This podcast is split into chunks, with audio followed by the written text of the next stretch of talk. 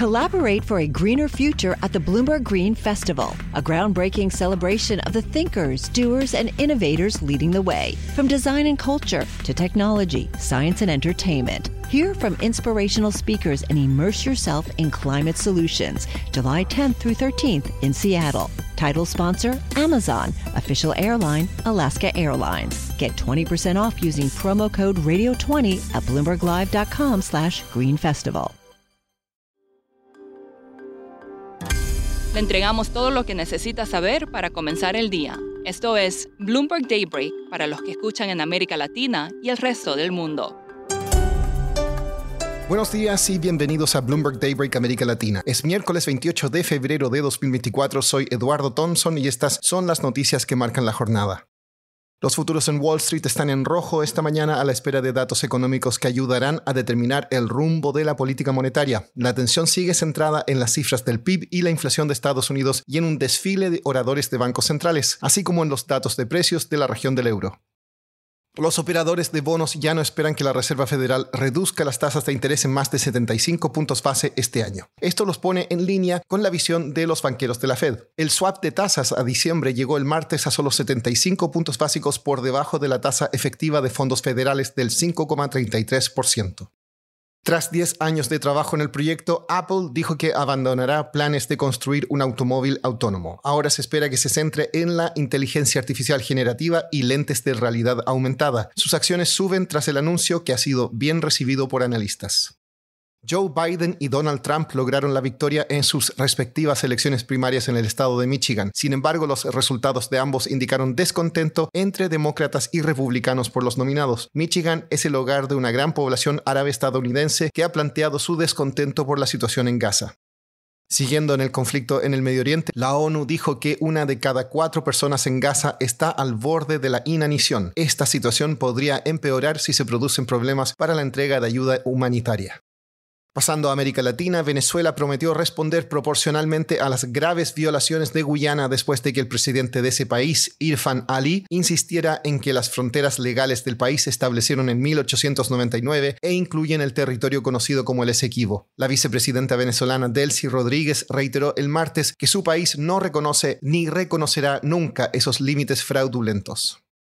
El gobierno peruano anunció el martes un paquete de ayuda para terminar los problemas de liquidez en la estatal Petro Perú. El paquete se compone de un préstamo de 800 millones de dólares y una línea de crédito de 500 millones, ambas respaldadas por el Estado.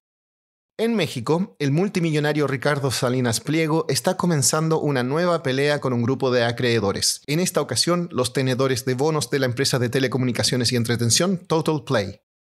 Michael Boyle es periodista de Bloomberg News en Ciudad de México y nos explica más. Bueno, básicamente Totoplay ha sido ah, en problemas desde el año pasado, ¿no? Ha estado gastando más de lo esperado para desarrollar su red de, fibra óptica ah, en México y no está generando el flujo de efectivo que prometió. Entonces, ah, básicamente no tiene el dinero para enfrentar sus deudas, ¿no? De este año y la próxima.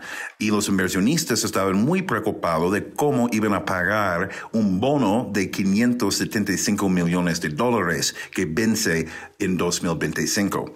Lo que pasó es que sacó un acuerdo privado con un grupo de inversionistas para intercambiar parte de estos, esta deuda con un nuevo deuda que no van a vencer hasta 2028.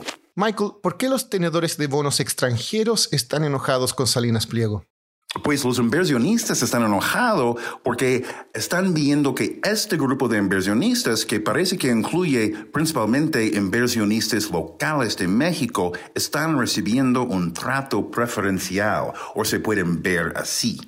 ahora la empresa sí está diciendo que va a entretener un posible otro intercambio con el resto de los bonistas de este bono de 2025 que quedan. Y si logra una, un intercambio así, puede mejorar la situación. Pero, de todos modos, ah, hay preocupaciones de sus otros deudas y un otro bono que, está, que vence en 2028. Y esta no es la primera vez que Salinas Pliego está envuelto en una pelea con inversionistas. Cuéntanos más. Sí, no es la primera vez que, Salinas Pliego ha tenido problemas con inversionistas. Ah, en 2021 dejó de pagar ah, bonos de TV Azteca, a su cadena de, televisión ah, y el segundo más grande de, de México. Todavía, tres años después, está peleando con los bonistas de TV Azteca en los cortes en Estados Unidos y, en, México y, no es claro uh, que, que, pueden lograr un acuerdo con ellos. entonces ahora estamos viendo un nuevo frente con los bonistas de Total Play y puede terminar en otra bronca de, de Pliego. Y para terminar, Elon Musk dijo en Twitter, perdón, X, que está resucitando planes de construir el modelo de automóvil de alto rendimiento Tesla Roadster. El modelo, una colaboración entre Tesla y SpaceX, se dará a conocer a fin de año y las entregas serían en cinco años. Eso es todo por hoy. Para más información de Bloomberg News en español, los invito a suscribirse al newsletter 5 Cosas. El link está en la descripción del episodio. Soy Eduardo Thompson. Gracias por escucharnos. Para conocer todas las noticias que necesita para comenzar el día, revise Daybreak en la app Bloomberg Professional, donde puede personalizar las noticias que desee recibir.